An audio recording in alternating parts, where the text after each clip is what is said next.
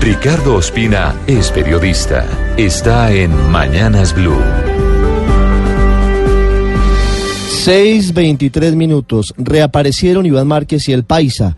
Y lo hicieron en una carta de cuatro páginas dirigida a la Comisión de Paz del Senado de la República, firmada el pasado 22 de septiembre, coincidiendo, dicen ellos, con el octavo aniversario de la muerte del mono Jojoy, el tristemente recordado jefe del bloque oriental de las FARC. Pero en el fondo de la carta hablan Iván Márquez y el Paisa de que el acuerdo de paz fue destrozado, dicen ellos, por depredadores sin alma y que según ellos, por eso su sueño sigue siendo la paz de Colombia, a pesar de lo que ha ocurrido con esa situación. Y citan tres puntos fundamentales por los cuales dicen ellos que el acuerdo de paz, primero de La Habana y luego del Teatro Colón, algo que no parecieran tener en cuenta aquí, esa segunda parte, se fue a ese abismo. Primero hablan de la inseguridad jurídica y allí citan el caso de la captura con fines de extradición de Jesús Santrich, acusan al fiscal general Néstor Humberto Martínez y al embajador de Estados Unidos Kevin Whitaker de haber creado un montaje, que es lo mismo que han dicho siempre. Dicen que la Fiscalía General se ha convertido en una fábrica de mentiras para empapelar judicialmente a mucha gente y en particular a los principales negociadores de paz de la guerrilla. Frente a esto hay que decir que de manera pública y reiterativa el fiscal general ha dicho que no hay ninguna investigación en ese momento adicional, ni en Colombia, ni en Estados Unidos, contra Iván Márquez ni contra otro ex integrante del secretariado de las FARC. Y además dicen en la carta Márquez y el Paisa que pareciera que ahora se quiere judicializar la tentativa y el pensamiento mismo a la categoría de delito para justificar la extradición. Hay que recordarles que la tentativa sí es un delito en el Código Penal colombiano dependiendo de la actuación criminal que se vaya a adelantar. En este caso, la tentativa que habría tenido Jesús Antrich para extraditar y para enviar varias toneladas de cocaína a los Estados Unidos a Estados Unidos.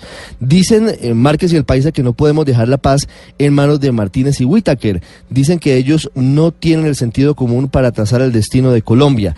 Y además hacen una revelación que se había hecho en su momento, pero que ahora la hacen pública. En su momento, cuando se reunieron en La Habana, cuando el presidente Barack Obama visitó a Raúl Castro, John Kerry, entonces secretario de Estado, se reunió con las FARC.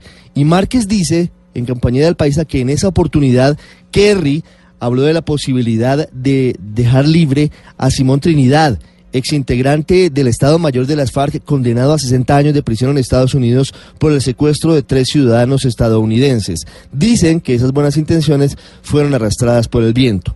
Los otros dos puntos de la carta que según ellos llevan al traste del acuerdo de paz son las modificaciones al acuerdo original, al texto original de lo convenido, dicen que han convertido el acuerdo de La Habana en un horroroso Frankenstein, porque gente que no tenía categoría plenipotenciaria le metió la mano. Dicen ellos que esto es perfidia, que el Estado no fue capaz de definir que este era un... Eh, acuerdo que tenían que respetar todas las ramas del poder público y al final eh, dedica unas líneas a criticar al expresidente Juan Manuel Santos, a quien dice prefirió no cruzar el Rubicón por temor a la jauría. Finalmente dicen que la JEP no es la que se aprobó en La Habana, sino la que querían el fiscal y los enemigos de la concordia. Dice que ya se extrajeron las responsabilidades de los involucrados terceros en el conflicto.